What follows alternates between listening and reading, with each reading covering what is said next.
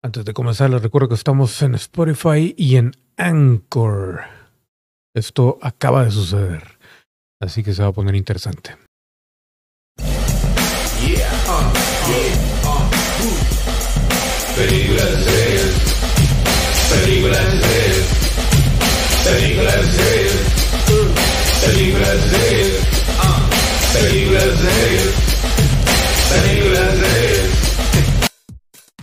Buenos días, buenas tardes, buenas noches. Yo soy Jorge Limas y esto es Películas y Series. Y acaba de llegar aquí a la redacción de este hermoso programa, de este hermoso canal, que Gina Carano acaba de ser despedida hoy a las 9.16 de la tarde, de la noche, perdón, hora de Monterrey, México.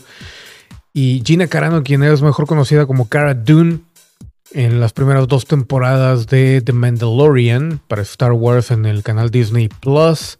Acaba de ser despedida. Se reporta que ya no formará parte de la franquicia en el futuro y esto se ha confirmado debido a toda la situación de la comparación de la persecución política que se le da por sus opiniones con el... Uh, pues con los judíos en el holocausto, ¿no?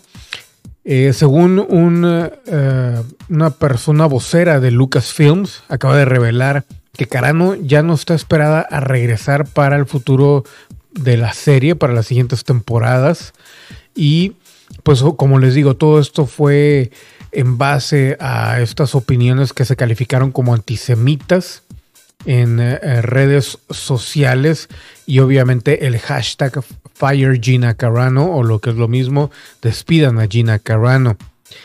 En estos momentos lo que dicen es, Gina Carano en estos momentos ya no es empleada o ya no trabaja para Lucasfilms y no hay ningún plan para ella para el futuro. Esto fue el statement o la declaración que hizo Lucasfilms y continúa. Eh, de cualquier manera, en sus eh, debido más bien a todos los posts y declaraciones en sus redes sociales basados todos en eh, pues las identidades culturales y religiosas son inaceptables. Mientras eh, Carano tenía esta historia o esta situación en redes sociales, incluyendo eh, expresiones a las cuales llamaron transfóbicas, también eh, negando la, la pandemia y demás, pues al parecer se le suman estas opiniones antisemitas que califican al pues obviamente comparar el clima político actual en Estados Unidos con el clima de la Alemania nazi. El detalle aquí es que, según se cuenta, y esto es un rumor por ahí, ya se tenía obviamente Gina Carano en la pues en la mira, ¿no? Por lo mismo de todas las declaraciones y cuestiones demasiado controversiales para Disney. Y muchos de estos, eh, pues los inversores la gente que invierte en Disney y la gente que mueve ahí todos los hilos, eh, se menciona que habían estado buscando una razón para despedirla desde hace dos meses aproximadamente y esto fue obviamente la última, pues la última llamada de atención o la gota que derramó el vaso.